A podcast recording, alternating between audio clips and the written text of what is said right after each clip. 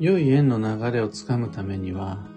主導権を持つ人を探してみる必要があります。おはようございます。有限会社西企画西俊久です。運をデザインする手帳、有機暦を群馬県富岡市にて制作しています。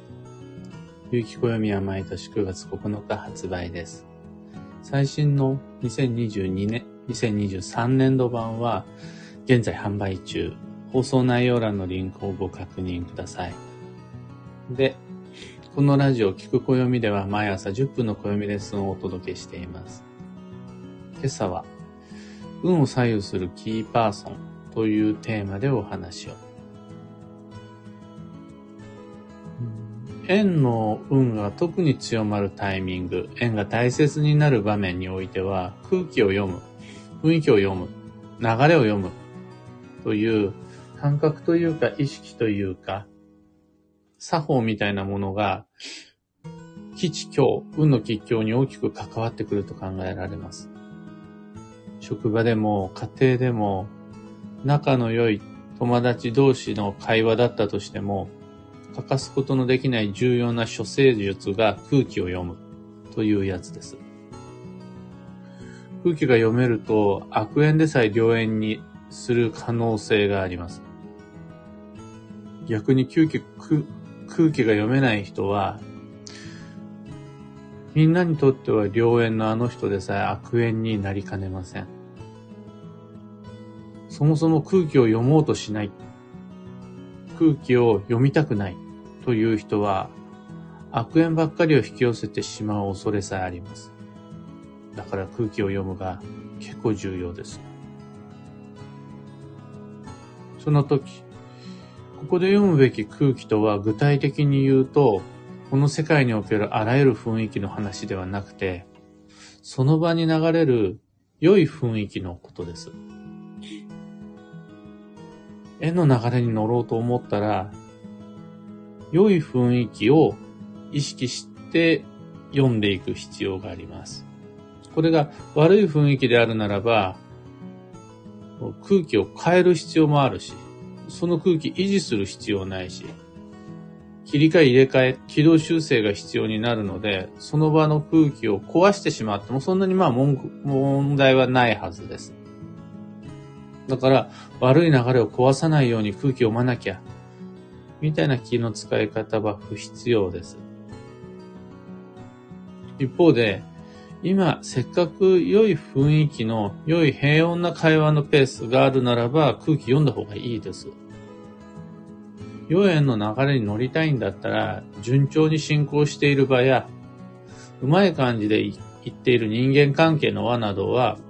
壊さないように、KY にならないように、ちゃんと読んでいけると、自分もその流れに乗れる。そして自分もその恩恵を得られます。社交術や人との付き付き合い方みたいなメソッドマニュアルじゃなくて、あくまで縁の運を整えるという観点から空気の流れを読む、空気を読むという秘訣を一つ抜き出すと、主導権は誰が持ってるか。主導権はどこにあるか。今この場の雰囲気の流れを良くしている主な人物は誰なのか。これを意識して過ごすのが効果的です。例えば今ここがカラオケボックスだったとして、あまり良くない雰囲気であるならば、その空気を読んで、この空気を壊さないように気をつけようって思う必要なくて、いろいろ試してみるんでいいと思うんです。もしもさらに壊れたとしても、どうせも雰囲気が悪いんだからまあいいでしょう。一方でそこの場の雰囲気が良い状態だったとして、今、まさに、良い雰囲気の中で歌ってる人のマイクを奪って、自分がいきなり歌い始めちゃうのは、主導権の所在を見誤っていることになります。空気を読めていないっていうことです。あとは、カラオケボックスに来ているにもかかわらず、ちょ、みんな悪いんだけど、ここは一つ私の話を聞いてくださいって。おもろに漫談を始めたりするのも、ちょっと場の雰囲気、主導権を見誤っています。もうみんなが何を歌いたいのか、どうやって過ごしたいのかを無視してマイクを奪ってしまう。これは確実にその場の流れを乱してしまう行為になります。いわゆる KY というやつです。だから、今気持ちよさそうに歌っている人を邪魔しないようにすれば自分もその場の良い流れに乗れるというわけです。で、自分が歌いたいならば、自分のところにマイクが来る順番を待って、でそこで、その場の雰囲気に合った歌を歌う。昭和の流れが来てるんだったら昭和だし、誰かが盛り上がる歌を歌って盛り上がったならば、自分もその主導権に合わせて盛り上がる歌を歌うべきです。しっとりとスローテンポの歌を歌うと、ちょっと KY になっちゃいます。スローテンポの歌が正解かどうかではなく、その場の主導権を持ってる人が今どのようなことを、どのような流れに乗ってるのかを見れば、自分も良い流れの恩恵に、恩恵を得られる。という話です。で、今は、例え話としてカラオケを使ったんですが、さすがにカラオケで誰かが歌ってる途中のマイクを奪って、いきなり場に合わない歌を歌い始める人は、まあ、まずいないはずなんですが、職場においては他人のマイクを奪っちゃう人、あとデートにおいて他人のマイクを奪っちゃう人、家族との食事においてマイクを奪っちゃう人は、しばしば見かける気がするのですが、皆様いかがお過ごしですか？場の主導権を持つ誰かを無視して、良い流れの、良い雰囲気の流れをわきまえずに、いきなりマイクを持っちゃう人が、そうすると、その場の雰囲気が悪くなっちゃうからやめてねという常識的な交際の話じゃなくて、それをすると、どうしても、運の流れが悪くなっちゃう。結果、自分がその恩恵を得にくくなってしまう。自分自身が損をしてしまう。から、主導権を持つものを見極めていきましょうというお話です。僕自身カラオケに行って他人のマイクを奪ってしまうっていうことは今までやったことはありませんが、人の話を遮ったり、TP を無視したり、今自分がやりたいことを優先してしまったり、で、自分が損をしたことが結構あります。日常においてはそれでいいかもしれませんが、損をするのは自分だし、周りに迷惑をかけたとしても、それが自分って思ってるんだったらまあいいんですが、これが縁の運が強い年になると大きな損害につながるので注意が必要です。そして2023年度はまさにその縁が運を大きく左右する一年になりますので、さて、今この場がいい雰囲気だとして、その今主導権を持ってる人は誰なのかを探す感覚はとても有効。だから、その場にいるすべての人に気を使う。の、良いも悪いも全部の空気を読むではなく、自分が恩恵を受けるような良い流れ、それを自分自身も引き続き、浴びるために、その流れに乗るためには、今主導権を持っている人は誰なのかという気の使い方は意識できると費用対効果が非常に高い。運の流れに乗りやすいというお話でした。今朝のお話、そんなところです。合点承知という方は配信終了後、いいねのボタンをお願いします。二つ告知にお付き合いください。一つ目が有機暦ユーザーのためのオンラインサロン、運をデザインする暦ラボに関して。ラボは暦の知識を共有、交換するコミュニティです。どこかで誰かから押し付けられた吉祥に対する不安や疑問は一人で抱えずラボで共有し解決し解消していきましょう。こんなことをネットに書いてあるのを見かけたとか、こんなことを親戚のおばちゃんから言われたとか、そこら辺のもやもや、イライラぐらいであるならば、僕を教えてもらえれば解決できると思います。しかも、気の持ちようではなく根拠を持って、このような理由があるので気にしなくていいですよってご紹介できるので、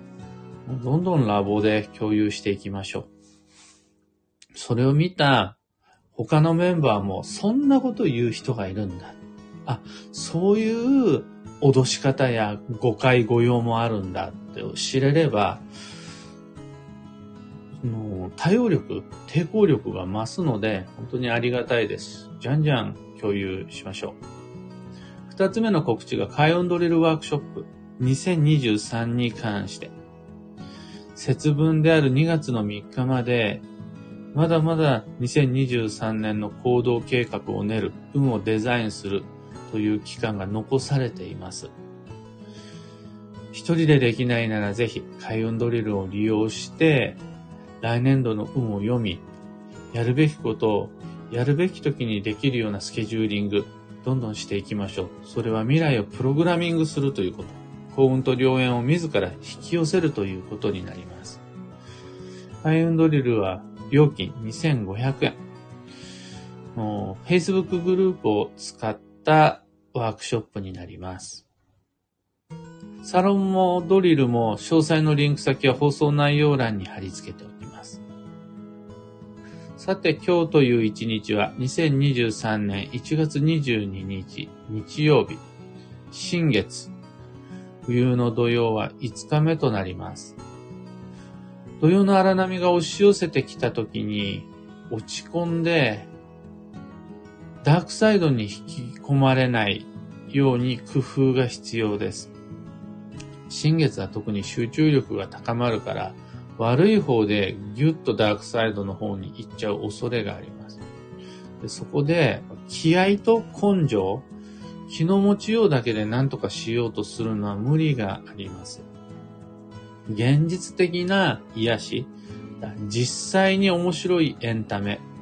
など、土曜保険を上手に有効しながら、えー、利用しながら気持ちを切り替えて基地となります。幸運のレシピはキッシュ。